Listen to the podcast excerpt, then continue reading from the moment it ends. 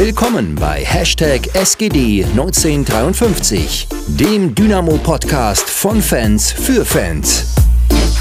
Mit Martin, Nick und Lukas.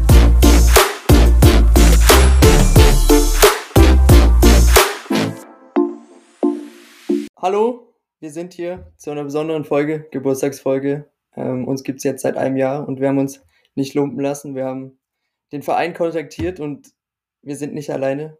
Wir haben jemand ganz Besonderes bei uns in der Leitung, nämlich Scholle, Heiko Scholz. Guten Tag. Schön, dass du hier bist. Wie geht's? Wo erwischen wir dich gerade? Ich hoffe, äh, wir machen nicht allzu viele Umstände. Nee, nee, wir sind gerade vor fünf Minuten mit dem Training fertig. Und ich wusste das ja, dass wir mit euch da ja ein Ding trennen und alles gut. Super, das freut uns. Äh, vielen Dank schon mal, dass du dir die Zeit nimmst. Ähm, ist uns eine Riesenehre. Kein Problem. Auf jeden Fall. Ähm, auch von mir großes Danke. Ähm, wir wollen ja heute ein bisschen über Persönliches, aber auch über so ein bisschen analytisch-taktische, aktuelle Themen reden. Wir haben aber vorneweg, immer wenn wir einen Gast hatten, egal ob das jetzt Fan war oder Fangemeinschaft oder Aufsichtsratsmitglied, äh, immer die eine Frage gestellt. Gibt es für dich einen speziellen Moment, der dich mit Dynamo Dresden verbindet? Boah, einen speziellen Moment, der nicht mit Dynamo Dresden verbunden ist. Doch, der mit Dynamo verbunden ist. Ach so, der, ja, da gibt es viele bei mir. Ich dachte schon ohne, da, da meine Geburt und weiß ich nicht, meine Kinder und weiß ich nicht alles. äh, ja, für mich war das damals so, äh, dass ich auf die Sportschule konnte kommen. Das war für mich so der größte, erste fußballerische Moment, der mit Dynamo natürlich was Großes mit sich gebracht hat, weil ich glaube, wir waren bei der ersten ah, von sechs bis zwölf war der Zeitraum, wo du dann trainiert hast in deinen Trainingszentren. Und ich glaube, äh, zum Anfang waren es 150 Kinder, dann waren es 100, zum Schluss bloß noch 50 und am Ende haben wir ja alle bloß diese begehrten 15 oder 16 Plätze in der Kinder- und Jugendsportschule bekommen. Und das war so das erste große Moment für mich, Dynamo-Spieler zu sein, weil Ihr wisst ja selber, im ganzen Bezirk Dresden war ja nur ein Wunsch für jedes Kind, irgendwann mal in diesem Stadion schwarz-gelb auflaufen zu können. Das war so der erste große Moment mit Dynamo. Ich glaube, das kann ich sehr, sehr gut Und nachvollziehen. Kannst du dich noch zurückerinnern an den allerersten Moment, wo du das erste Mal für Dynamo aufgelaufen bist? Also, ja, Gott, das war ja dann die ganze andere Geschichte. Ich bin ja dann noch, ich weil ich es bei, der, bei Dynamo dann nie geschafft habe. Mit 16 musste ich ja den, den, den Umweg gehen über eine ganz normale Bezirksligamannschaft, dann über Chemie, dann bin ich zu Lok delegiert worden, musste aber die Freigabe von Dynamo haben und das haben sie mir dann auch genehmigt, dass ich aus dem Bezirk raus konnte. Das war schon mal gut. Und somit habe ich den zweiten Weg und dann kam mir das dann das Angebot von Dynamo, wo dann schon die Stars wie Ulf und Sami und wie sie alle hießen, Pilz und die sind ja dann alle in den Westen gegangen. Und dann hatte ich ja das Angebot und da musste ich auch gar nicht lange äh, überlegen, weil dann ein bisschen später, aber dann kam mir der große Traum doch nochmal zustande.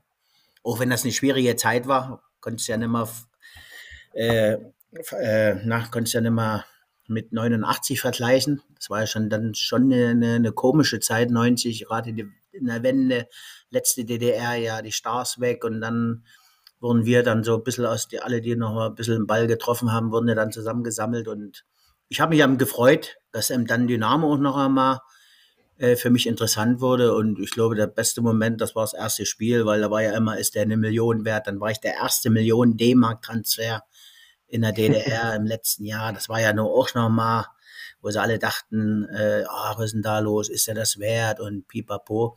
Und ich glaube, mit dem ersten Spiel, mit meinem Freistoßtor gegen Jena, war glaube ich 1-0, wenn mich nicht alles täuscht, war das Eis gebrochen zwischen mir und den Fans und ich hatte eine wunderschöne zwei Jahre dann Bundesliga, Bundesliga alt oder erst Aufstieg und dann Bundesliga alt.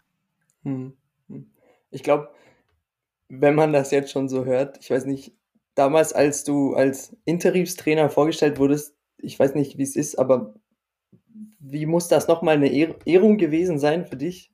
Als Dynamo dann kam und meinte, ja, äh, wir würden dich hier gern haben. Du warst ja damals noch unter Vertrag äh, in, mhm. oh, in Nordhausen. Genau, Nordhausen. Nordhausen, genau. Ich wusste nur Wacker. Äh, naja. Nö, ich meine, ich hatte ja äh, auch die ganzen Jahre, und klar, wenn du immer dann Dynamo warst und, und uh, du verfolgst ja dann immer deine Vereine, wo du mal gespielt hast. Und ich hatte eigentlich auch immer einen, einen guten Draht zum Ralf Minge und irgendwann, glaube ich, 2006 oder 2007, äh, da gab es auch schon mal so ein leicht, leichtes so mal ein Gesprächlein, aber da hatte ich einen langfristigen Vertrag in Duisburg. Und ja, ich war dann stolz drauf. Äh, klar, das ist immer beschissen, wenn dann irgend auch so einer wie Fiello dann weg muss, der hier auch, ja, ja, ein Riesending hier abgezogen hat über Jahre als Spieler auch als Trainer. Aber das ist ja immer so in unserem Geschäft. Einer muss gehen, der andere kommt.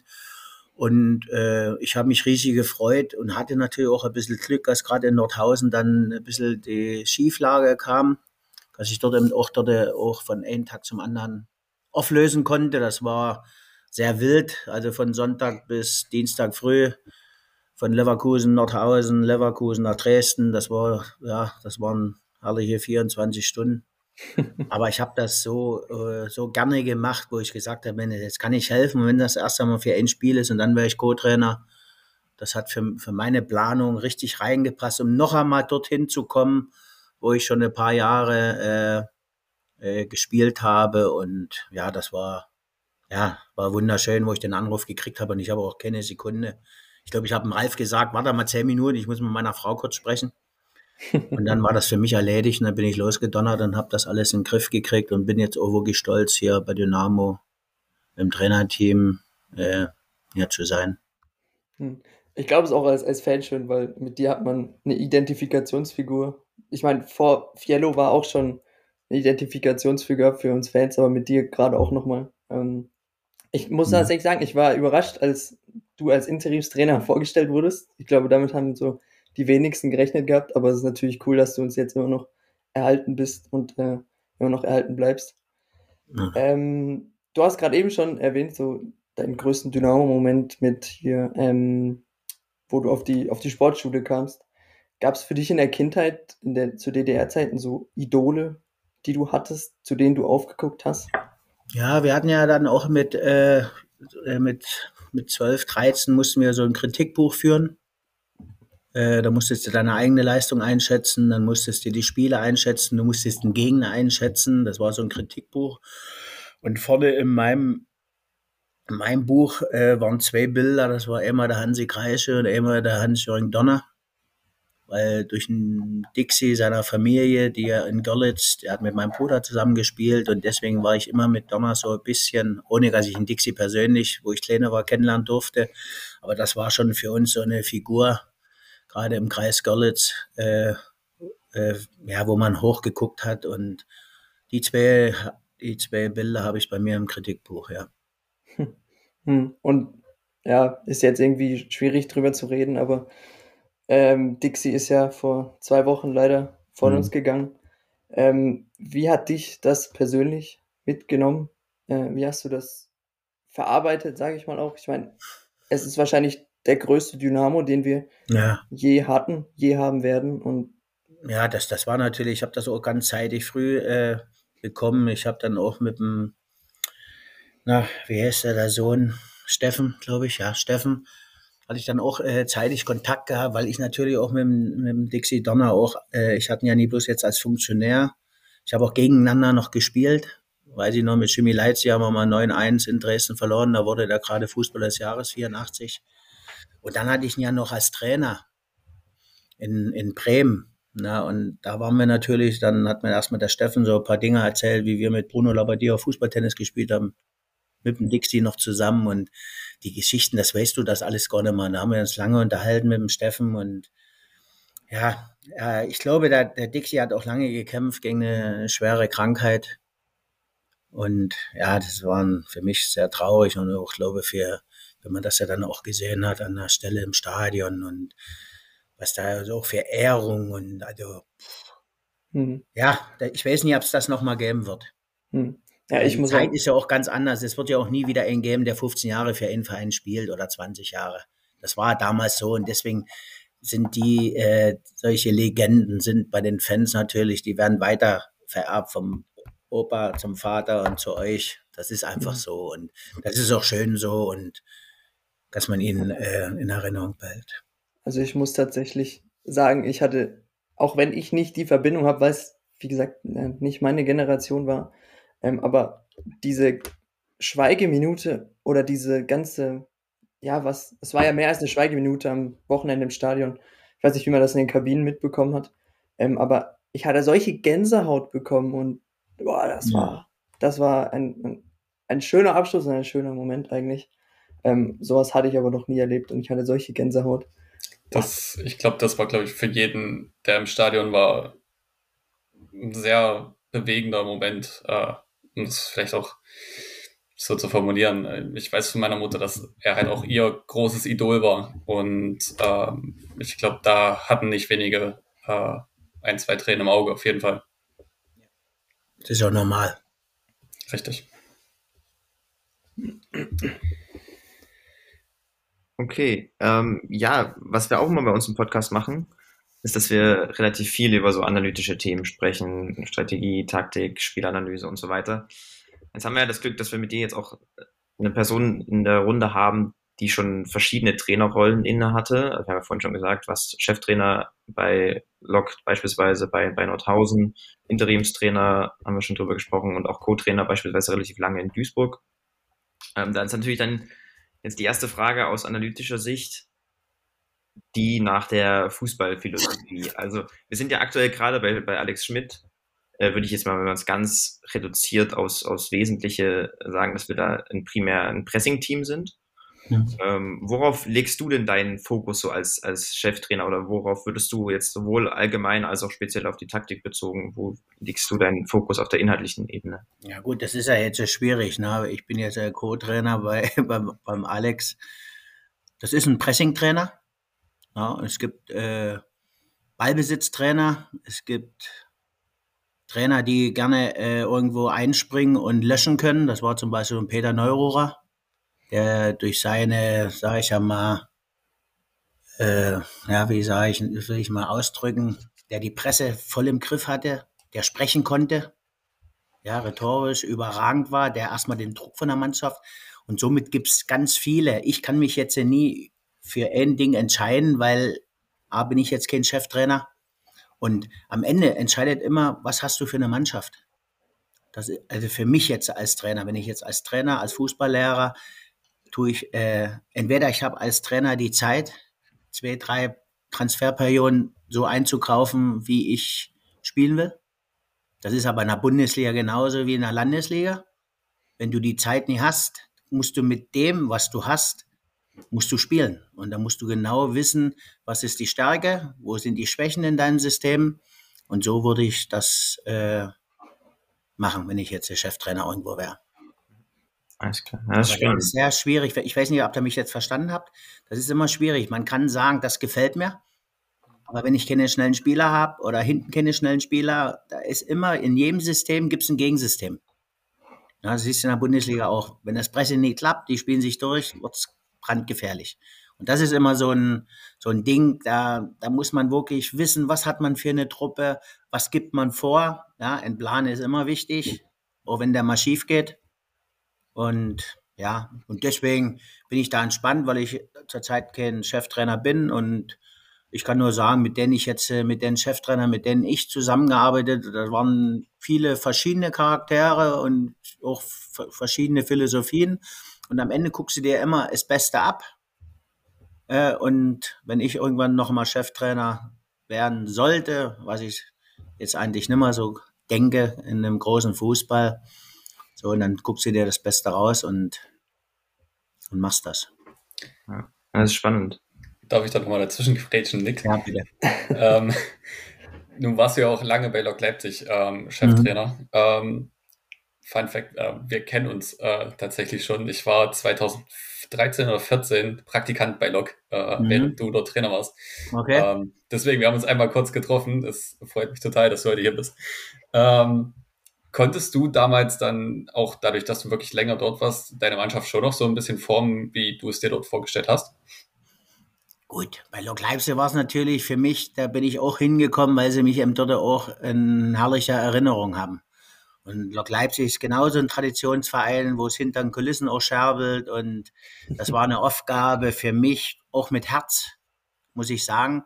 Aber ich hatte das Glück, dass ich den Hauptsponsor mitgebracht habe. Und somit habe ich dort alles gemacht. Ich war Trainer, ich war sportlicher Leiter, ich war Scout und konnte die Mannschaft in der Regionalliga in dem ersten Jahr nie halten, aber ich bin, die hatten in der Halbzeit zwölf Punkte, wo ich hingekommen bin. Wir sind dann mit einem Tor gegen Hertha 2, glaube ich, nicht abgestiegen. Also wir haben dort noch am Ende 32 Punkte gehabt. Das war aber gut so, weil die finanziellen Mittel gar nicht da waren für einen Profifußball. Das war in der Regionalliga, haben die sich abends getroffen und haben Fußball gespielt. Und das geht nicht mehr in der Regionalliga. Das ging auch vor fünf Jahren nicht mehr.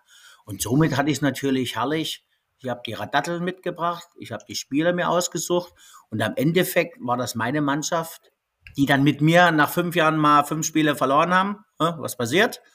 Ich war weg, aber die ganze Truppe sind dann zwei Jahre später fast, das wisst ihr noch, das Entscheidungsspiel mhm. gegen Fell, ja. Durch einen Tormann-Patzer haben die eigentlich die dritte Liga äh, verspielt gehabt. und deswegen sage ich, das war eine schöne Zeit und die war auch für mich sehr ja, spannend und ja, war ein, einfach, äh, ich habe dort alles erfüllt, was ich äh, im Auftrag hatte. Ja, ist bestimmt cool, wenn man, wenn man viel so selbst gestalten kann. Ja, ja, ja.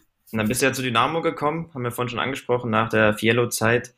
Ja. Äh, und als Interimstrainer, ich, ich, ich stelle mir vor, wenn man als Interimstrainer in so ein Team kommt, dass es dann erstmal wirklich um ganz andere Sachen geht, als jetzt so wirklich Detailfragen, was jetzt die Taktik angeht oder so. Wie wo liegt denn dann der Fokus, wenn man so kurzfristig reinkommt und erstmal. Ja, ich bin ja dann wirklich die ganze Nacht dann Sonntag los, dann Montag über Nordhausen die ganzen Unterschriften geholt von den Geschäftsführern, von Managern, von allen. Da bin ich nach Dresden gefahren. Gut, dann, dann habe ich erstmal die ganze Nacht, habe ich mir die ganzen Bilder angeguckt, damit ich auch kenne, das ist ja das Wichtigste. Also nie früh reinkommen und sagst, hallo Detlef, ich bin der Horst. und da habe ich mir wirklich noch die ganze Nacht die Bilder mir eingeprägt und ach, das war, von einem Tag zum anderen. Klar, ich sage mal, die Stammspieler, die kennst du alle, aber das waren auch 22 Leute. Und da haben wir ein ganz normales Training gemacht am Dienstag. Da war natürlich auch viel, erst einmal Fokus ein bisschen auf mich, weil ich zurückgekommen bin und bla bla bla. Das war für die Mannschaft eigentlich ganz, ganz easy. Und dann äh, habe ich dann erst einmal, ich glaube, Mittwoch früh und Donnerstag früh habe ich erstmal mit jedem ein Einzelgespräch geführt, weil ich einfach gespürt habe, dass die Mannschaft auch fertig war äh, vom Abgang vom Fiello. Also die war sehr bedrückend, muss ich mal sagen. Na, es gibt ja auch welche, da geht ein Trainer raus und die tun alle durchatmen, oh, jetzt geht's los. Aber ich hatte das Gefühl, dass schon emotional viele so, ja, weiß ich jetzt nicht. Aber zumindest hatte ich so das Gefühl, dass der Abgang sehr geschmerzt hat, den einen oder anderen. Und da habe ich so ein paar Einzelgespräche geführt und haben wir schon gut vorbereitet. Und wenn ich mich daran erinnere, wir müssen das Ding eigentlich 2-1 gewinnen. Ja, da kriegen wir ja, ne, oder wir haben 1-1 gespielt und wir, nee, ne, 1 müssen wir gewinnen, weil der Video hat ja äh, Elfmeter gegeben, wo sie dann später noch zugegeben haben, dass es kein Elfmeter war. Ja, das war natürlich ein bisschen ärgerlich und Kone hatte, glaube ich, noch, äh, der Muse hatte, glaube ich, in der letzten Minute noch ein Riesending alleine vom Dormann. Das wäre natürlich schön gewesen, wenn ich da 2-1 gewonnen hätte. Aber ich glaube, in der Situation war auch der Punkt ganz in Ordnung. VAR war eh so ein Thema, glaube ich, in der Saison damals. Ich erinnere mich an das Spiel gegen, ich glaube, Darmstadt war es. Wir lagen, glaube ich, 3-0 hinten. Ach, ach dann, dann hätten wir noch 3-3 machen müssen, wo sie abgepfiffen haben. Da waren ein paar Entscheidungen das, auch jetzt ja. ein bisschen unglücklich. Das sagen wir so, ja. Sagt man so, ne? genau. Und hast du dann damals, als du dann von Fiello übernommen hast, in, dem, in der ersten Woche dann dich erstmal in Vorbereitung auf das Spiel primär auf den Gegner fokussierst, also im, im, jetzt im Sinne von, welchen Matchplan brauchen wir jetzt gegen den speziellen Gegner, oder hast du erstmal gesagt, keine Ahnung? Nee, ich hatte mit meiner Mannschaft genug zu tun. Und klar, du kriegst ja sowieso dann von den Scouts, kriegst ja sowieso die, die, die Videos und die Blöcke, wo du dann einen Tag vorher mal guckst, was haben sie für Stärken und Schwächen. Aber für mich war es, glaube ich, wichtiger, dass, dass wir äh, Kopf nach oben kriegen, weil das war dann auch zum Schluss dann auch eine, eine, eine schwere Zeit für die Mannschaft und für den Fiello. Und da denke ich, ja, ich habe da mehr auf uns geguckt, wer wir aufstellen, weil ich wollte dann auch nie irgendwie einen da. Ich habe mir ein, einfach ein eigenes Bild gemacht, die drei, vier Tage, weil da waren auch ein paar Spieler schon in so einem, ja, in so einem Schema und das wollte ich eigentlich nicht.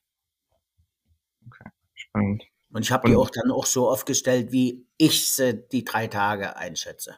Das ist ja auch mal wichtig, wenn ein neuer Mann kommt, der dann eben nie so weiß, was da abgelaufen ist. Ist manchmal besser. Da geht man ganz anders rein. Da gehe ich rein, die drei Tage Training und so schätze ich das ein. Und am Endeffekt habe, habe ich nicht viel falsch gemacht, weil die Mannschaft wurde dann auch groß nie über eine, durch den Markus dann groß so verändert. Glaube ich zumindest heute zu sagen zu können.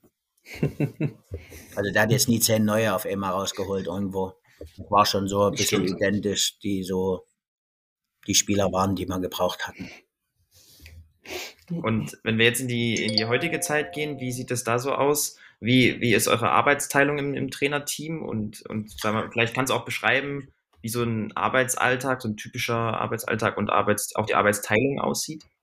Hm, ja, ich war dann erst einmal beim, beim Markus äh, Co-Trainer. Dann der Willi Weise ist ja dann wieder in die A-Jung zurückgekommen und deswegen ist dann der äh, Ferry dazugekommen. Da haben wir das dann ja weitergemacht, äh, bis dann das Spiel gegen Halle vor euch, ja, das wisst ihr ja alles, dritte Liga.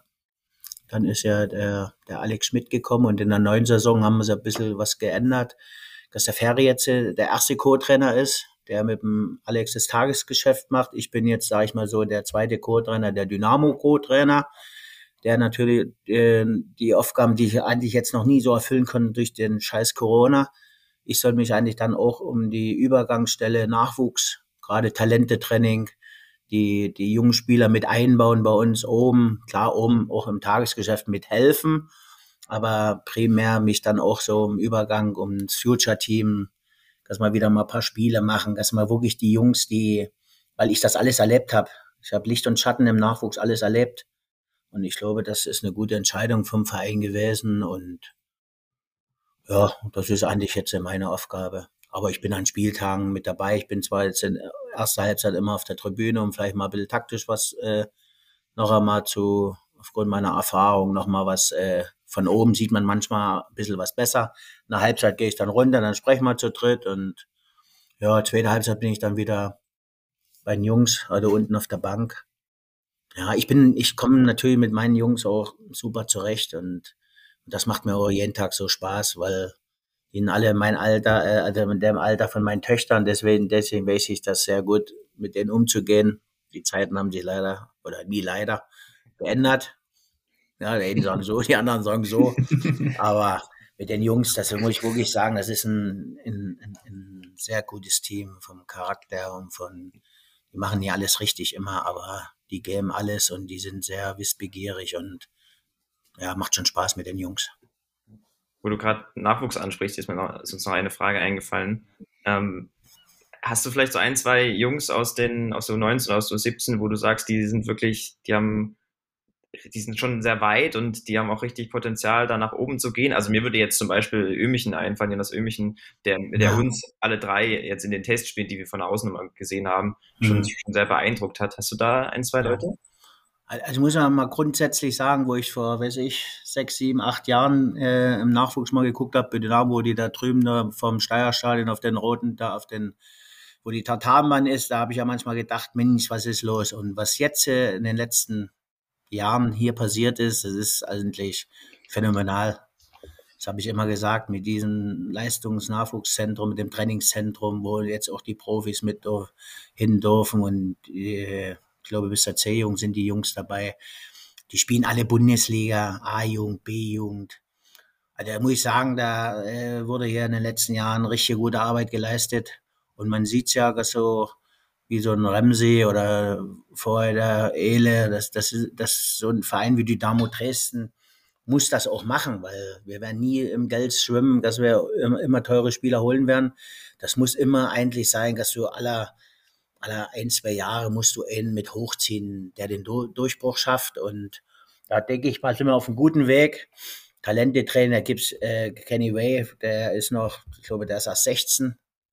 Der spielt in der U U17 äh, äh, Innenverteidiger, der kommt, glaube ich, aus Erfurt.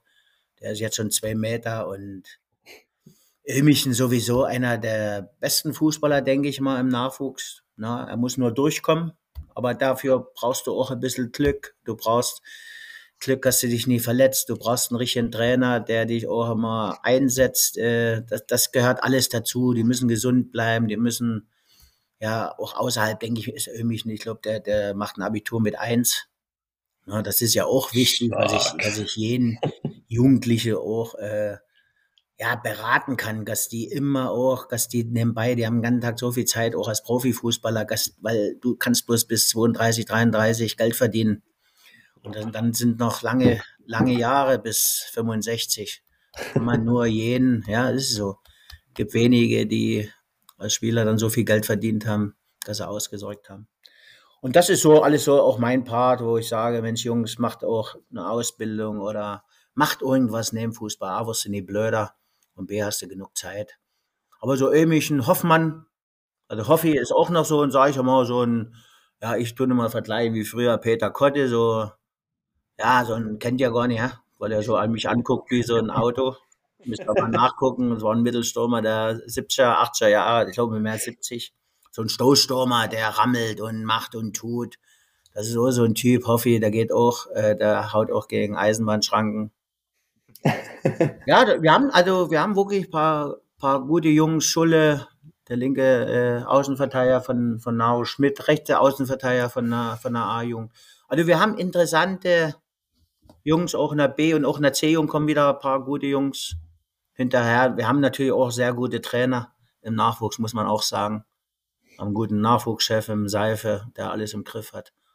Also ich muss sagen, was hier im Nachwuchs die letzten Jahre, da kann man auch stolz sein. Und was Dynamo Dresden natürlich hier mit dem Gebäude, ja, jetzt wirst du auch andere Spieler mal kriegen. Das ist so. Du hast das Stadion, du hast die Fans. Ich hoffe bald, dass Corona vorbei ist. Das sind ja alles, äh, na, ich gehe ja lieber nach Dresden für 30, äh, sage ich ja mal, 30.000 Zuschauer. Jetzt hast du noch eine herrliche Stadt sowieso, mit die schönste, die ich kenne. Und noch so ein Trainingsgelände. Eigentlich müsste jetzt jeder Spieler auf 1000 Euro verzichten, um hier zu spielen zu dürfen, als wenn ich irgendwo, will den Namen nie nennen, vor 2000 spiele. Und das müsste eigentlich das Ziel sein. Und ich denke auch, dass wir so weit sind. Dann vielleicht noch eine abschließende Frage. Du hast laut Google, ich weiß, das ist nicht die beste Quelle, äh, Vertrag bis 2023. Wie sehen denn deine persönlichen Zukunftspläne aus? Was wünschst du dir? Ja, also ich, ich bin für alles offen. Ja, also ich, ich wäre wahrscheinlich, so wie es aussieht, wäre ich gerne hier in, im Osten bleiben.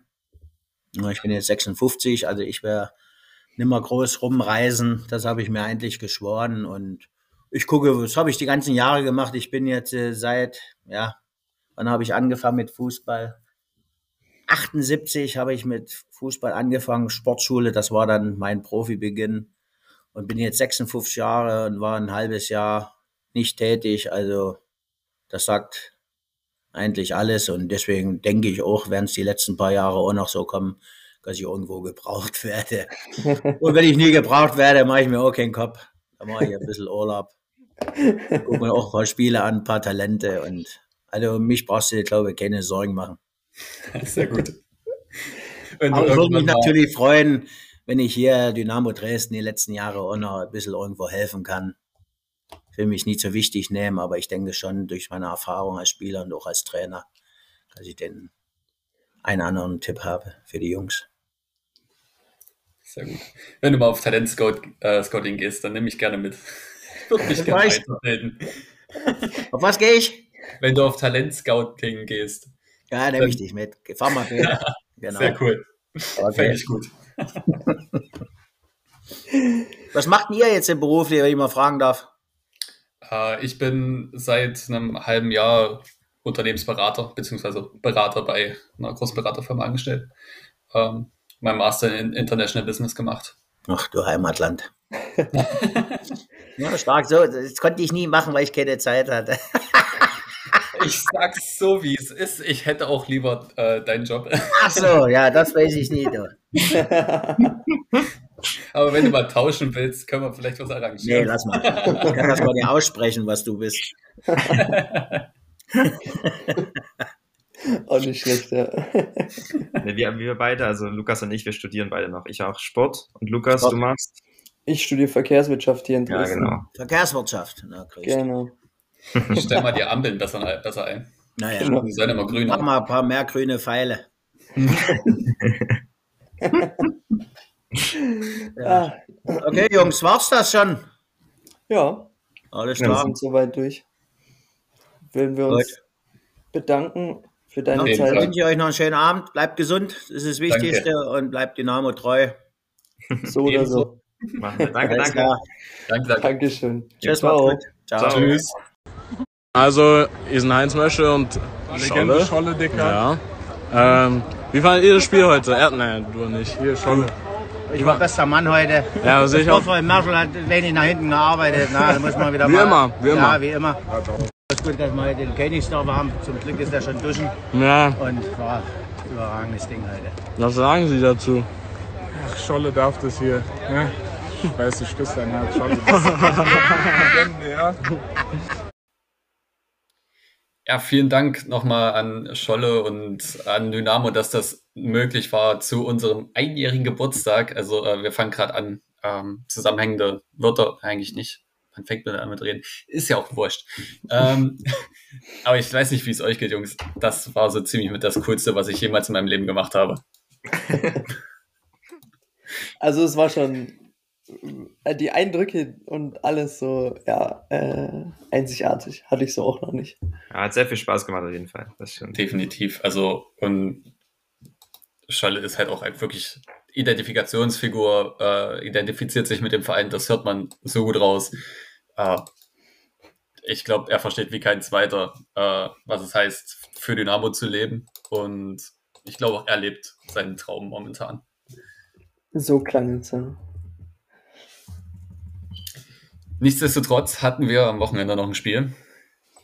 Äh, Gedenkspiel, Trauerspiel, wie ihr es nennen wollt, äh, für Dixie Dörner mit äh, einer Atmosphäre vorneweg in Gedenken an Dixie, die uns allen, wie ihr auch schon im Interview gehört habt, wirklich Gänsehaut äh, gebracht hat und sicher dem einen oder anderen auch äh, ja, die eine oder andere Träne ins Auge gelegt hat. Das ging leider auch als Trauerspiel dann weiter zumindest, sagen wir mal, die ersten 20 Minuten, 25 Minuten. Ich weiß nicht, äh, Nick, du hast es schon analysiert. Äh, viele individuelle Verteidigungsfehler, ähm, zwei schnelle Auswechslungen, die vom Publikum auch mit Applaus. Ähm, also mit Pfiffen.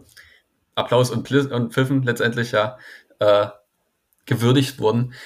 Ähm, war einfach, einfach ein beschissener Tag. Ja. Also, ich habe echt, ja, ich saß da. Es, ist, es ist gerade perfekt. Alle nur, ja, war scheiße, ne? Also. ja, ne, ich habe, äh, ich, ich saß auf, dem, auf der Couch mit meiner, mit meiner Freundin. Meine Freundin hat irgendwie gelernt oder so für die Klausuren und ich habe da also da am iPad dieses Spiel geguckt und dann habe ich ihr immer gesagt, ja, es steht 1-0. Und danach habe ich fünf Minuten später habe ich ihr gesagt, ja, es steht 4-0. Und ich so, was? Also das ist wirklich, war komplett absurd. Und ja, wie gesagt, wer, wer nochmal genau nachlesen will, was schiefgelaufen ist, in den, gerade in den, bei den vier Toren, gern bei dem Blog fangemeinschaft-dynamo.de vorbeigucken. Da habe ich das detailliert auseinandergenommen. Aber um es mal kurz zu fassen, einfach unglaublich viele Fehler. Martin, du hast es richtig gesagt. Und vor allem auch Fehler, die wir sonst nicht von Dynamo kennen also wenn wir unter, wenn, wir über Dynamo unter Schmidt reden, dann ist ja immer das, das Pressing, die Defensive, das Zweikampfverhalten, die Intensität ist ja immer das, was das Team eigentlich auszeichnet. Also das, was wir so stark können, aber das hat man, davon hat man in den ersten 20 Minuten wirklich nichts gesehen. Also ja, das, das Spiel fängt an, fünf Minuten, Ball bis geht bisschen Ping-Pong hin und her, weil Rostock eben auch so ein Intensitätsteam ist, viel, äh, viele lange Bälle schlägt und so. Aber dann ab dem 1-0 reiht sich eigentlich Fehler an Fehler bei Dynamo defensiv gesehen. Wir haben keinen Zugriff auf die, auf die zweiten Bälle bekommen. Also Rostock hat, Rostock hat die langen Bälle gespielt, dann den Ball danach gewonnen und direkt umgeschalten. Und das, was wir eigentlich, normalerweise können wir das gut verteidigen, aber dieses Mal haben wir es gar nicht hinbekommen. Haben keinen Zugriff gekriegt im, im Rückwärtspressing, im, im Gegenpressing. Ja, und dann sind wir einfach auseinandergefallen. Also dann kam er noch an einigen Stellen ein bisschen Pech dazu, dass Mitriuschkin den, den, den, das dritte Tor halt nicht, den Schuss nicht festhalten kann oder dass Mörschel da an der einen Stelle ausrutscht. Aber ja, dann so kommst Wobei du halt dann. Wobei ich ja, bei dem Ausrutschen wieder, keine Ahnung, also da bin ich schon wieder kritischer und die Fans äh, im Stadion, ich war im Stadion, äh, waren da auch recht kritisch mit, zieht euch doch endlich mal ordentliche Schuhe an. Kann man sicher vorbeugen, sowas, wenn man weiß, dass der äh, Platz glitschig ist. Ähm, würde jetzt nicht so unter Pech hängen, wenn das schon zweimal passiert ist, dann wechsle ich halt meine Schuhe. Und Elas, ich weiß nicht wie, ob ihr es mitbekommen habt, Elas ist noch häufiger ausgerutscht. Ähm, im, also auch in der relativ ähnlichen Situation, aber zum Glück ohne, ohne gravierende Fehler noch. Ähm, da war irgendwas, also irgendwas war mit der Schuhauswahl auf jeden Fall bei, bei uns. Rostock hatte kein Problem. Ähm, es sind auch ein, zwei Mal Rostocker ausgerutscht. Äh, ich glaube, Haares einmal, aber, also Dujevic. Ähm, ja, wer weiß auch, was das zurückzuführen ist. Das würde ich jetzt nicht auf die Schuhe. aber ja, äh, weiß auch nicht. Grundsätzlich. Ja, ist, ist, im Endeffekt, keine Ahnung, woran das jetzt lag. Das, ich würde halt sagen, dass wir in allen Mannschaftsteilen, in, bei jedem Spieler, wie Schmidt das am Ende in der Pressekonferenz auch gesagt hat, einfach nicht auf der Höhe waren in den, in den Minuten. Äh, da, keine Ahnung, dann ja. direkt auch gerade nach dem 2-0 hat man wirklich gesehen, wo dass in jeder Aktion das Selbstvertrauen weggegangen ist und die Spieler noch unsicher geworden sind. Dann kamen die Zuschauer dazu, die gepfiffen haben. Und dann, ja, dann bist du einfach komplett auseinandergefallen, so wie man das manchmal kennt. Es gibt ja manchmal so Spiele, wo du einfach komplett weg bist und dann kassierst du Tor um Tor.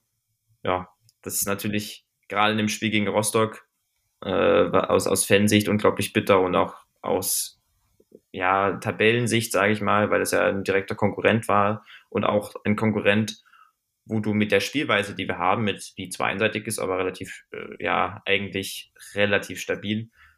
Das, das wäre so ein Spiel gewesen, so ein Gegner gewesen, wo ich sage, da kann Dynamo mit dieser stabilen Spielweise, wenn wir das auf den Platz kriegen, Punkte holen.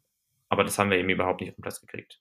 Rostock hat uns eigentlich wirklich mit den eigenen Waffen geschlagen, äh, mit Intensität, mit Direktheit, mit Tiefe, mit Einstellung. Äh, mit Tempo. Ja. ja. Ich weiß, das ist wieder kein Thema, das du magst, Einstellung. Äh, aber da ich halt äh, auf der ähm, Gegentribüne gesessen habe, äh, konnte man es schon beim Ein- oder beim Aufwärmen sehen, welche Spieler waren voll bei der Sache und welche nicht. Ohne jetzt Namen zu nennen, aber sagen wir mal, wer war gut eingestellt? Und das waren äh, Michael Solbauer und Kevin Ehlers. Das sind die beiden gewesen, die nach jeder Übung äh, den Jungs versucht haben einzuheizen. Und es gab eben auch Spieler, die sind die Strecken nur halb gelaufen und wenn überhaupt. Ja. Ja, ist weiß nicht, ich, will da mal nicht, ich hatte auch so kurz den Gedanken daran, äh, als ich die, den, den, als ich die Tore nochmal auseinandergenommen habe für den Blog.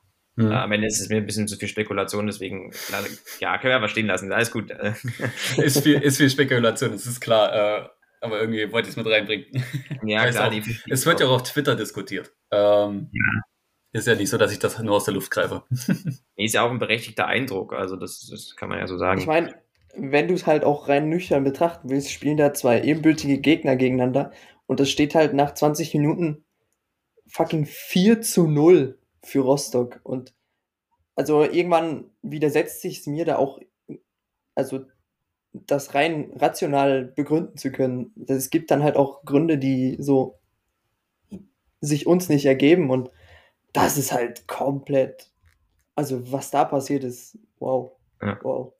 Nee, also ich habe ich hab sowas noch nicht erlebt. Ich meine, ich war auswärts in Köln hm. ähm, beim 8 zu 1. Aber das hat, glaube ich, alles übertroffen. Ja.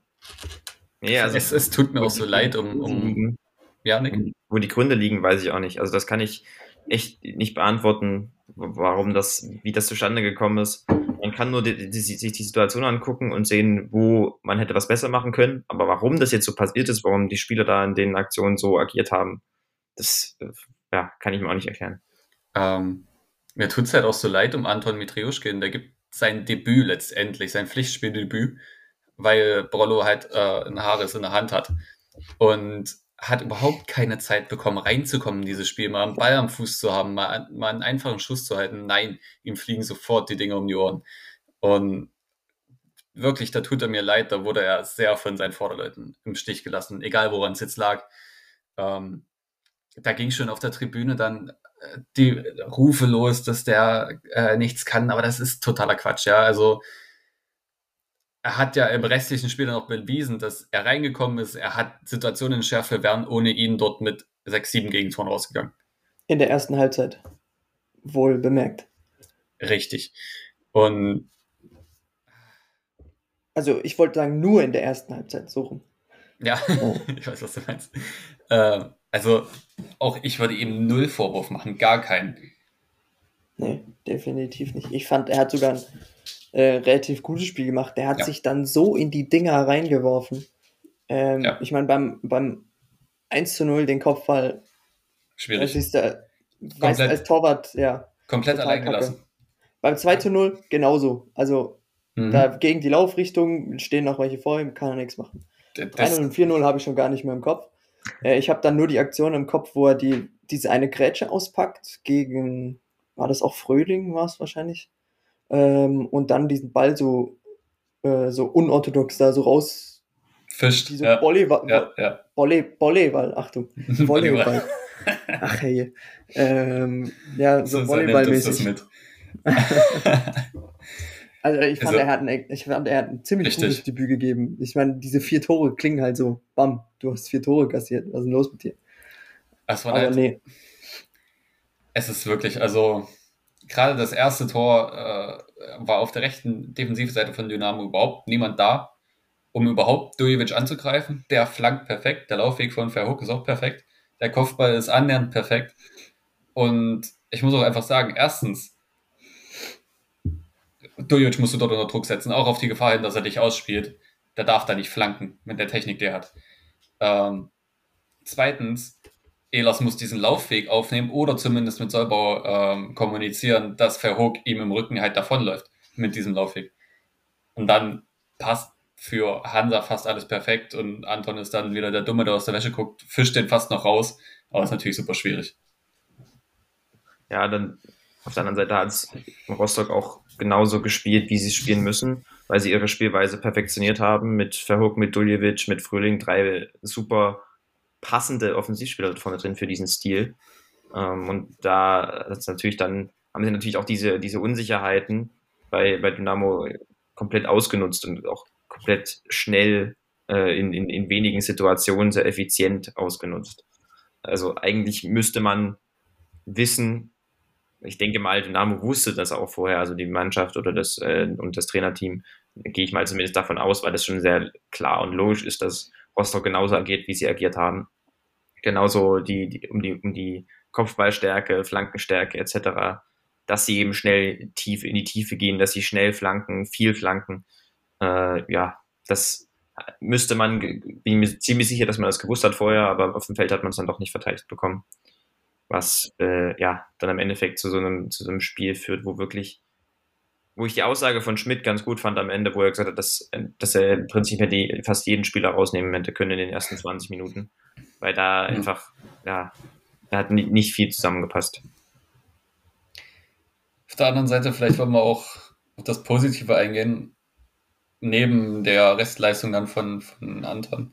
Äh, Oliver Battista Meyer mit seinem Startelf-Debüt äh, hat ein, sagen wir mal, gutes Spiel gemacht, äh, viel versucht nach vorne. Ich glaube, fast alle Angriffsbemühungen von Dynamo gegen entweder über ihn oder über Königsdörfer. Und er hat mir richtig gefallen, er hat mir richtig Spaß gemacht und war aber leider auch dann im Angriff das eine oder andere Mal das arme Schwein, weil sie vorne in der letzten Linie im Strafraum immer den gleichen Laufweg angeboten haben und Hunter das sehr gut zugestellt hat. Hm.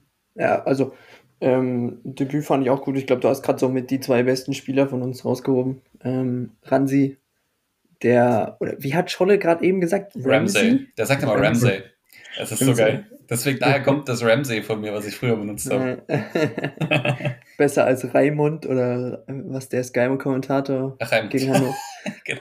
gesagt hat. Nee, äh, um wieder zurückzukommen. Äh, Ramsey hat mir so gut gefallen, in der, zumindest in der zweiten Halbzeit. Diese Dribblings, die er angesetzt hat, da so von, jetzt muss ich kurz überlegen, wie rum, von rechts außen immer in die Mitte gezogen, so quer rüber. Ähm, hat sich ja aus ein oder andere Mal vertändelt, was dann aufgrund des schon herrschenden Frusts im Publikum nochmal den Frust vergrößert hat. Ähm, aber an sich hat er mir extrem gut gefallen. Und auch, ich glaube, das hörte ich das erste Mal von mir, Yannick Stark. Mhm. Hat mir extrem gut gefallen. Ja. Der hat, also ich muss tatsächlich sagen, der hat das da hinten, sofern man von Zusammenhalten reden kann, ähm, extrem gut zusammengehalten.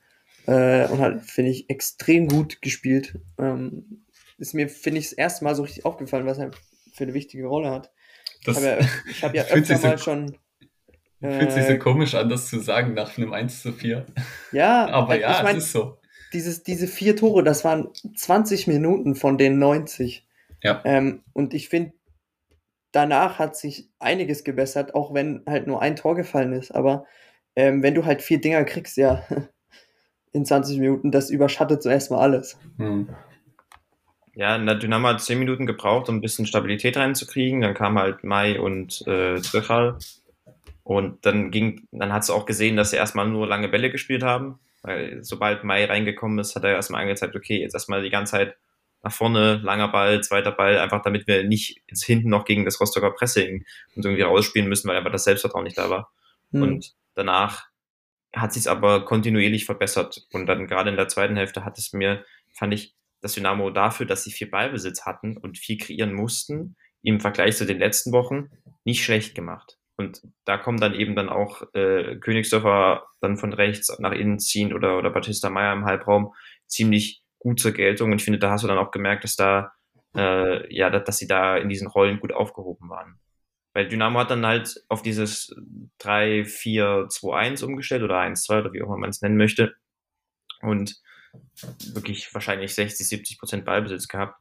Und da ist mir dann schon aufgefallen, dass oder ich hatte das Gefühl, ich formuliere es mal so, ich hatte das Gefühl, dass man merkt, dass sie gearbeitet haben an dem Ballbesitzspiel, am Positionsspiel.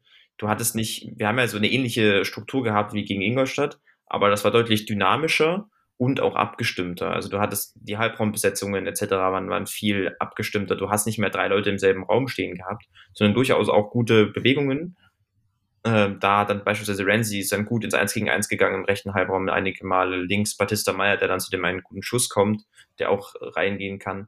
Da hast du eben gesehen, dass wenn du die Jungs einbindest, wenn die klare Ideen haben und, und, und sich was trauen, dann kann da, dann entstehen da einige coole Situationen. Problem war aber auch, und das ist jetzt halt wieder was, was man daran ergänzen muss, ist, dass das letzte Drittel, beziehungsweise das Spiel dann am Strafraum und in den Strafraum ähnlich äh, lief wie sonst auch, also ähnlich unerfolgreich, dass wir halt, ja, ich, ich fand, wir hatten da zu wenig, Martin, du hast vorhin gesagt, das war dann zu einseitig. Wir hatten, ich finde, Dynamo kommt dann manchmal noch zu schnell halt mit vielen Mann, mit vielen Männern in die Box und wartet dann auf die Flanke, obwohl eigentlich in einigen Situationen dann nochmal Tiefe äh, hinter die Kette äh, sinnvoller wäre. Also ich stelle mir das zum Beispiel vor, du, keine Ahnung, brichst du im Halbraum durch, hatten wir einige Male Ramsey 1 gegen 1, und dann, äh, dann kann, keine Ahnung, dann, dann finde ich, da fehlt mir dann manchmal der Tiefenlauf nochmal, äh, der Tiefenlauf von, von Trichal oder da Ferner, ähm, oder halt der besser abgestimmte Tiefenlauf. Ähm, dort ging es mir dann immer so, dass ich das, das dann eher so nach, dann ging es nach außen auf den, auf den Außenverteidiger, mhm. Der dann reingeflankt hat, wo natürlich die Boxbesetzung grundsätzlich nicht so schlecht war, aber wo du einfach gegen Rostock mit, mit starken Innenverteidigern nicht viel, äh, nicht viel ja, machen kannst. Das Ding ist, äh, es sind immer nur gerade Tiefenläufe, wenn es Tiefenläufe gibt. Das ist sehr selten bei uns, dass mal gekreuzt wird, dass die Stürmer mal kreuzen, dass man mal quer läuft. Ähm, das haben wir, äh, ich weiß nicht, ob ihr euch erinnert, die Aufstiegssaison mit Eilers damals. Der ist permanent von außen in die Mitte, um auf den Ball zu warten und dann durchzustarten. Machen wir gar nicht mehr. Äh, aber so kannst du, wenn du jetzt den Batista Meyer dort spielen hast, der dort das Spiel lenkt, wenn du da einen so schickst, einen schickst du gerade und einen schickst du als Anspielstation, die Abwehr muss sich entscheiden. Und zwangsläufig ergeben sich dann Lücken. Aber das machen wir gar nicht. Wir machen äh, da ferner Box, Drichal Box.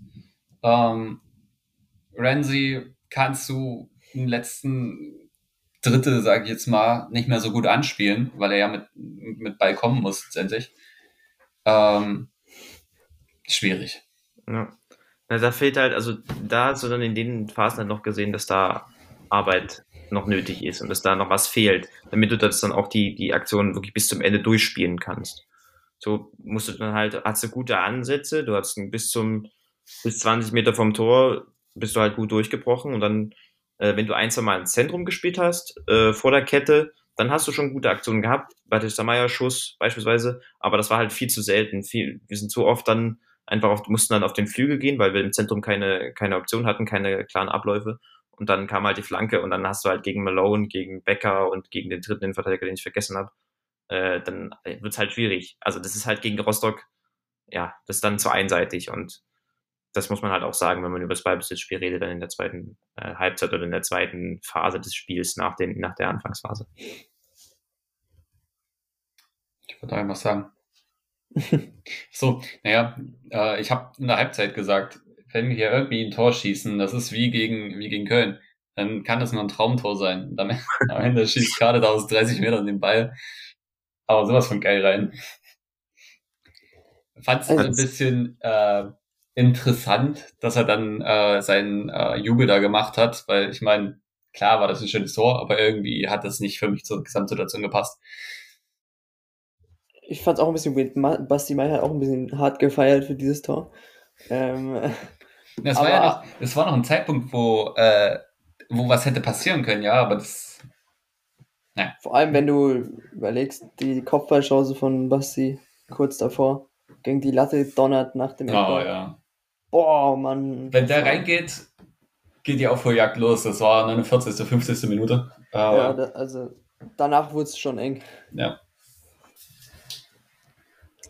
Aber es ist auch wieder bezeichnet, ne? Also die gefährlichen Situationen sind zwei Weitschüsse und eine Ecke.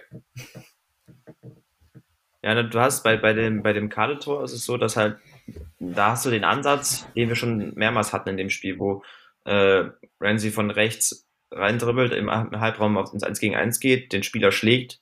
Ich weiß gar nicht, wer da gespielt hat. Äh, vielleicht war es sogar schon Ingelsson dann in der zweiten Hälfte, ich bin mir unsicher, aber ist auch egal. Äh, macht es 1 gegen 1, macht es da gut, trifft gute Entscheidungen und dann, äh, ja, dann, wie gesagt, vorhin haben wir ja schon gerade gesagt, dann kommt halt einige Male dann kein, kein Anschluss dran.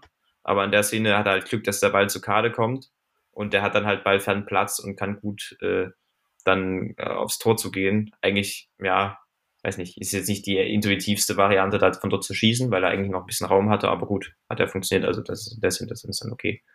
Ja. Also, Julius Kahn ist auch nur für Traumtore zuständig bei uns, habe ich das Gefühl. Ja, das kann er nicht, ja. Äh, war, gegen, gegen Meppen war das, oder? Gegen dieser Seit, äh, gegen Ferl, dieser Fall, Seitfallzieher. Und jetzt wieder, also ich habe mir die, die Wiederholung angeguckt, also boah, ein absoluter Sonntagsschuss. Also sowas passiert ja auch nur einmal in zehn Jahren.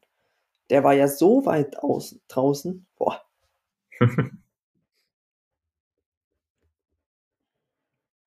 ja, ich glaube, abschließend zu dem Spiel bin ich mir unsicher noch so richtig, wie man das einordnen kann. Ich, ich glaube, man muss einfach warten, wie die nächsten Wochen sind, weil das habe ich jetzt auch dann auf, auf Twitter auch mit, mit vielen dann diskutiert gehabt. Das Spiel war schwach. Also, wenn man es ganz runterbrechen will, dann ist es schwach gewesen, weil die ersten 20 Minuten einfach nicht so gehen. Punkt. Aber ich finde, das kann man nicht so richtig auf die Trainerfrage übertragen, so im Sinne von, äh, jetzt, das war jetzt das letzte Mal, das können wir nicht so weitermachen, weil es andere Gründe waren. Und weil es, weil es nicht eben so war, dass wir, weil wir im Ballbesitz zu schwach waren, äh, verloren haben, sondern weil wir defensiv primär halt Probleme hatten.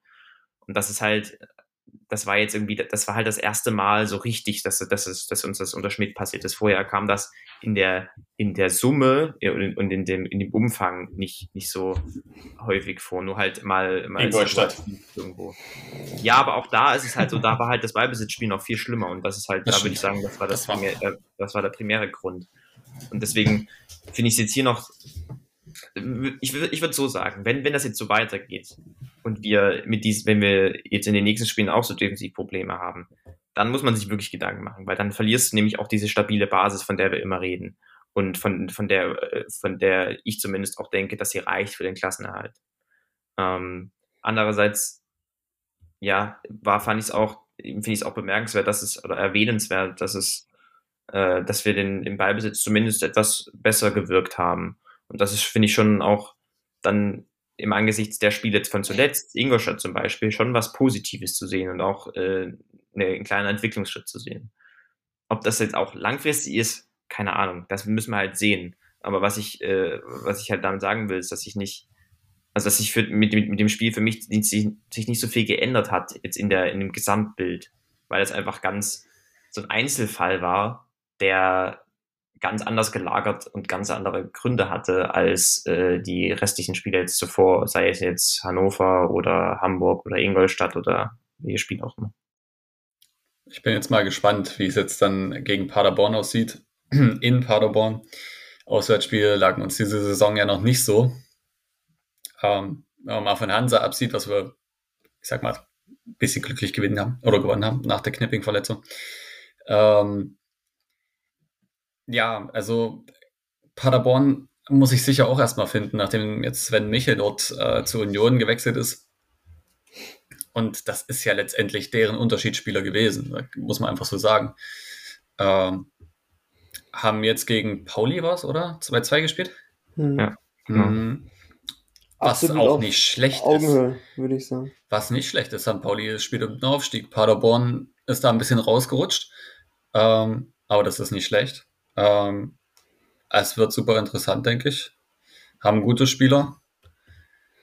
Weiß nicht, ob ihr noch euch erinnert an das Spiel Bremen-Paderborn. Das war ein geiles Spiel. Oh, ja. Beide ja. ohne Abwehr angetreten. Ja, da, da, machen wir wieder mit, oder? Ach, Wenn, auf jeden Fall. Ich bin gespannt, ob Basti Mai anfängt. Denn er hat Stabilität in die Abwehr gebracht und sollte Michael Akoto wirklich verletzt sein, wie es äh, gemunkelt wurde auf Twitter, was ich natürlich jetzt nicht bestätigen kann, das ist eine Spekulation. Hätte man fragen sollen. Hätte man fragen sollen, ja. Dann äh, könnte ich mir wieder vorstellen, Elas auf rechts, das hat ganz gut funktioniert. Äh, Basti mal in die Mitte. Ich meine, die Kombi aus Elas und Königsdörfer kennen wir ja von letzter Saison. Es nervt mich nur, Elas kann keine Flanken. Vielleicht ja, hat er in der, in der Dingsbums geübt. für seine Flanken aus der Innenverteidigerposition heraus. Bestimmt.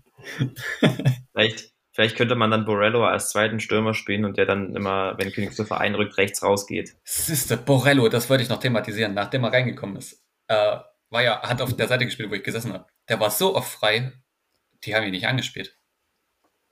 Warum zum Fick haben die ihn nicht angespielt? Keine Ahnung, also äh, ich, ich habe nur also was mir nur hängen geblieben ist, dass er so komplett unauffällig war. Ähm, ich saß auf der anderen Seite wie du. äh, vielleicht liegt es genau daran, keine Ahnung. Ja, da müsst ihr auch nochmal nachgucken. Das ist mir im Spiel nicht aufgefallen, aber es war schon so, dass das Spiel ziemlich rechtslastig war, weil dort dann, dann die spielstärkeren Akteure, glaube ich, drin waren. Ich meine, Borello ist halt auch so ein Typ, der ist halt, das ist kein Ballbesitzspieler primär. Das ist keiner, der sich in engen Räumen wohlfühlt, sondern eher der einer, der über die Bewusstheit kommt, übers Tempo, über, über die Tiefe und dann halt ab und an mal halt einen kappt und dann den, den Abschluss sucht oder den Pass spielt. Ja, mal, müssen, müssen wir mal beobachten, wie das jetzt äh, zukünftig äh, wird. Was ich sagen wollte, ist, dass wenn du, wir hatten halt in dem Spiel dann, wenn du das jetzt mal mit Elas durchspielen würdest, Elas hat er dann diesen rechten Verteidiger gespielt, der dann halt tiefer geblieben ist, weil wir dann halt mehr diese Dreierkettenstruktur gespielt haben dann war Königsdörfer, wenn wir im, im, im tiefen Aufbau waren, relativ breit als rechter Außenverteidiger, so wie er letzte Saison auch gespielt hat. Aber hat dann immer wieder ganz gut äh, in die Mitte gefunden, wenn wir ins, ins letzte Drittel gekommen sind oder in, zumindest in die gegnerische Hälfte. Und dann war entweder die Breite rechts gar nicht besetzt, was bisschen blöd ist, bisschen problematisch, oder was äh, in, in vielen Situationen auch der Fall war, ist, dass dann irgendein Stürmer rausgegangen ist. Also da Ferner oder Trichal, äh, die äh, die dann situativ da mal dann rausgerückt sind und die Breite gegeben haben. Das Teilweise halt, waren ja beide auf dem Flügel. Ja, das ist halt, das ist dann halt ein bisschen problematisch. Also du brauchst jemanden für die Breite, aber halt nicht die Spieler. Äh, Gerade da Ferner, der dann, wo du dann auch in, der, in den Situationen gemerkt hast, dass er äh, in den Kombinationen mit dem Rücken zum Tor nicht so gut ist. Äh, auch, ja. Ich habe es auch ehrlich nicht verstanden, warum ein Maurice Schröter nicht reinkam. Genau ja, für solche Situationen. Ja, der hätte die rechte Breite gut geben können. Ähm, ja, also vielleicht könnte man da irgendwie nochmal was machen, wenn man das langfristig spielen will, aber wer weiß. Paderborn wird auf jeden Fall richtig schwer. Also es ist schon ein Brett. Ich habe jetzt letztens äh, Interview-Podcast gehört mit, mit dem Co-Trainer, mit, mit Eddie Schmidt, der auch von, ich glaube, von Spielverlagerung.de oder so dann über St. Gallen und Kanada äh, zu Paderborn gekommen ist als Co-Trainer. äh, es ist schon so rein neutral gesehen eine sehr coole Mannschaft. Äh, also Kwasniok, ich meine, ihr, ihr, wisst, wie ich, wie ich Kwasniok, wie cool ich Kwasniok finde, rein von sein, aber nur, nur, nur von dem, was er auf dem Feld macht. Also, ja. Ähm, aber du hast halt, du hast halt ähm, sehr viel offensiven Gedanken dabei. Der spielt teilweise mit einem, mit Justwan, der eigentlich ein Zehner ist, auf, auf links außen, also als Linksverteidiger. Du hast mit Clement einen coolen Spieler, Muslea, Neuzugang. Das ist schon, wenn man die, wenn man die offensiv einsetzt, und das macht er, und auch mit guten Abläufen und, und aber auch gleichzeitig auch Freiheiten äh, aufstellt, dann kann da richtig was Spannendes draus werden. Und das ist auch oft so. Also Paderborn wird deswegen ziemlich, ziemlich schwer. In der Hinrunde waren sie mehr so ein Pressing-Team, weil, weil sie eben primär auch Sven Michel hatten, der halt als, als Teamspieler, als, als Sturmspieler halt echt ja, top der Liga ist und jetzt nicht umsonst bei Union spielt. Und ähm, ja, damit auch uns im Hinspiel natürlich äh, sehr wehgetan hat. Jetzt durch den, durch den Abgang und durch die Transfers von Clement Muslia ist Paderborn eher so ein eher ballbesitzorientierter geworden. Aber grundsätzlich können sie eigentlich beides. Und deswegen wird es wirklich schwer. Es könnte uns vielleicht in die Karten spielen, dass sie jetzt mehr Ballbesitz machen als, als vorher, äh, weil wir eben dann unser Pressing stärker ausspielen können. Aber natürlich ist auch klar, du musst diese Basis aufs Feld kriegen. Du musst mindestens wieder so strukturell und individuell stark spielen wie gegen HSV, um da Punkte zu holen. Äh, ja, da müssen wir einfach gucken. Das wird dann so die nächsten kommenden Spiele werden dann entscheidend, in welche, in welche oder werden einen guten Einblick geben, in welche Richtung es jetzt gehen soll und gehen wird in den kommenden Wochen. Deswegen würde ich mir, also was du jetzt gerade so beschrieben hast, ich würde mir sehr gerne ein kompaktes Mittelfeld wünschen, was aber nicht zur, zum Pressing passt. Ähm, Paul Will und Yannick Stark und Julius Kade. Kade, der ähm, gerade nach hinten einen besseren Eindruck macht jetzt, zumindest im Verlauf des Spiels. Ähm, dass man dort einfach ihnen die Möglichkeit für die Kombination nimmt. Weil ich glaube, wenn die schnell spielen, gucken wir in der Aufstellung von letztem Wochenende wieder hinterher. Interessant ist ja noch, wir haben einen Spieler verpflichtet zu dem, den wir hier noch gar nicht erwähnt haben. Ähm, der eventuell nächste Woche auch schon wieder eingreifen könnte mit Adrian Fein. Ähm, weiß nicht, wie der. Ähm, ich habe nicht gut, ich habe keine Ahnung. Äh, Fürth war absolut nicht mein Verein. Äh, ich kann den gar nicht einschätzen, deshalb. Äh, da wird ja. Nick wahrscheinlich mehr zu sagen können, aber trotzdem, ja. Ähm, eine Sache wollte ich auch noch erwähnen, und zwar hat Paderborn aber einen absoluten Brecher verpflichtet als, als ähm, Michel-Ersatz, würde ich sagen. Äh, ich weiß nicht, wie ihr das mitbekommen habt. 1,95 Meter groß. Also, der hat zwar dieses Wochenende noch nicht gespielt, aber die sind damit ja nochmal flexibler geworden, was, wie ich finde. Weil, wenn du so einen Typen vorne drin hast, ich weiß nicht, haben wir einen, der an die Größe rankommt? Ich glaube nicht. Basti ähm, ist, glaube ich, 1,90. Ja. ja, also das ist dann auch nochmal äh, absolut crazy. Aber man muss nur springen können, ne? Der Gabi von äh, Barcelona hat ein Kopfballtor gemacht gegen Atletico ja, Madrid. Ja, ja, ja. Ich meine, ich Wobei, kann, das ich war ein Eigentor.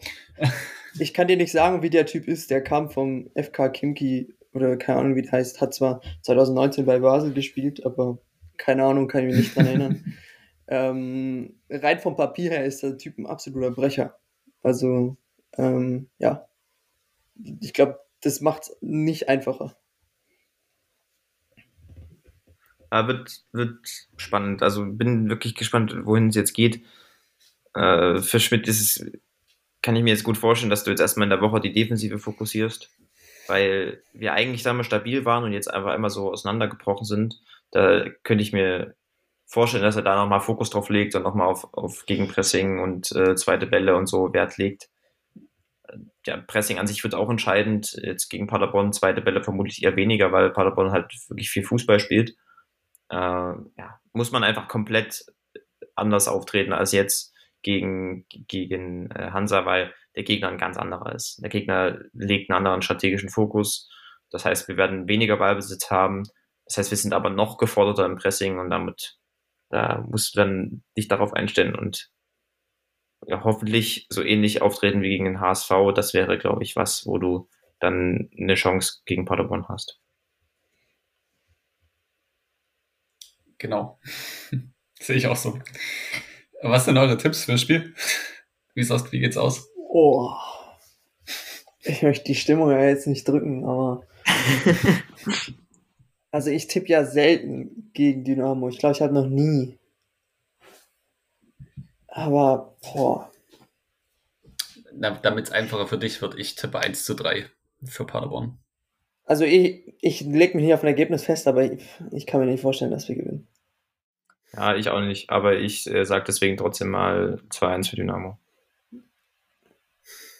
In die Richtung was, geht's bei mir. Was sagt das jetzt eigentlich darüber aus, dass ich im Tippspiel vom, äh, vom K-Block, nee, vom, vom Fan-Block, ja. ähm, dass ich der Erste von uns drei bin? Ich habe im falschen Ding getippt. Das also, ist bitter. ich habe, glaube ich, seit äh, ich dachte, das wäre unsers, aber irgendwann ist mir aufgefallen, dass ihr gar nicht drin seid. Ähm, ich habe im falschen. Gut zu wissen. nein, nein. ja, hoffen wir aufs Beste. Äh, vielleicht schafft Dynamo ja den Turnaround, das wäre schon ganz cool. Möchtet ihr für die Folge noch was erwähnen? Nö, ich glaube, wir sind durch. Dann trotz des letzten Wochenendes allen Zuhörern und Zuhörerinnen eine wunderschöne Woche und äh, dann hören wir uns höchstwahrscheinlich wieder nächste Woche. Die, die, die, die, die. Na, na, na, na, na. Mo, mo, mo, Dynamo.